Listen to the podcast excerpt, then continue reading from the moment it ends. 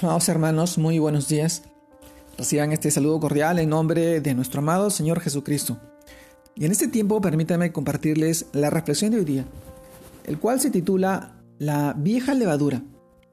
Esto nos lleva al pasaje en el libro de Mateo capítulo 16 versículos del 11 al 12. Y como dice, ¿cómo es que no entendéis que no fue por el pan que os dije que os guardáis de la levadura de los fariseos y de los saduceos. Entonces entendieron que no les había dicho que se guardasen de la levadura del pan, sino de la doctrina de los fariseos y de los saduceos. Mateo capítulo 16 versículos del 11 al 12. El título de hoy día, mis hermanos, la vieja levadura. Esto nos lleva a reflexionar en este pasaje, en el cual nos habla sobre la levadura de los fariseos y saduceos. ¿Qué representa a la hipocresía religiosa?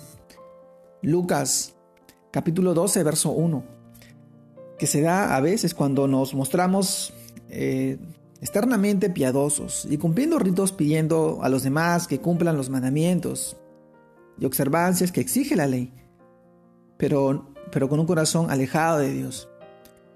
Amado hermano, el Señor Jesucristo explica que estos religiosos se sentaban sobre lo enseñado por Moisés, pero no hacían lo que decían, atando cargas pesadas a los demás que ni aun ellos mismos eran capaces de llevar, pero se mostraban públicamente buenos y pretendían ser llamados maestros, rabís. Esto está en el libro de Mateo capítulo 23, verso del 4 al 6. Así que nuestro amado Señor Jesucristo los denuncia contundentemente porque no dejan que la luz de Cristo alumbre los corazones de las personas. Por eso les dice, mas hay de vosotros, escribas y fariseos, hipócritas, ¿por qué cerráis el reino de los cielos delante de los hombres? Pues ni entráis vosotros, ni dejáis entrar a los que están entrando. Mateo capítulo 23, verso 13. Así es, mis amados hermanos, hoy en día vemos muchos religiosos haciendo lo mismo, pero también nosotros hemos caído tal vez muchas veces en esta hipocresía, teniendo un conocimiento equivocado acerca del mensaje que nos entregó nuestro amado Señor Jesús.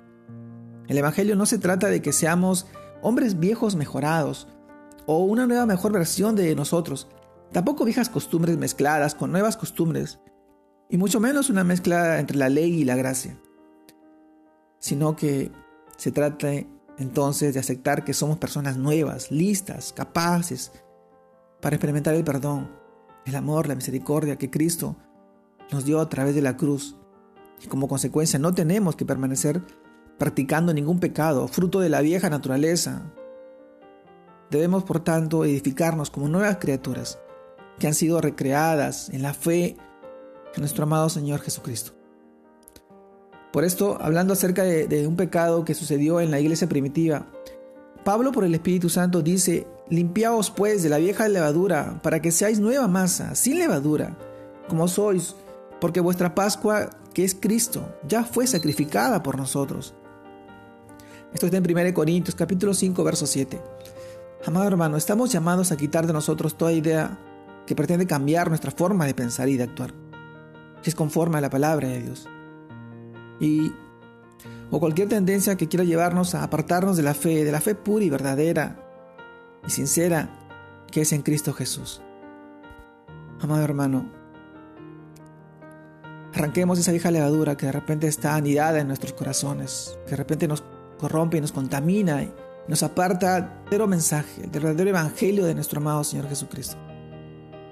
Hoy te animo en este tiempo a que tú puedas crecer en el Señor, pero teniendo una sana doctrina, una fe verdadera, consciente, firme, de que su palabra está ahí para restaurarnos, para darnos una nueva manera de vivir, una nueva razón, un propósito, para que tú puedas alcanzar la bendición la vida eterna al lado de Él, escudriñando su palabra, no dejando contaminarnos con las corrientes y engaños y mentiras que el mundo quiere hoy tratar de esquivarnos, de evitarnos, de desviarnos del camino. Nuestro amado Señor es, es la verdad, es el camino, es la vida eterna. Solamente a través de Él podremos acceder al Padre. En este tiempo, hoy demandamos seguir firmes en la palabra de Dios, que es fruto y esperanza y vida para cada uno de los que creen en el Señor. Te mando un fuerte abrazo, Dios te guarde y te bendiga. Saludos a todos mis hermanos. Dios los bendiga.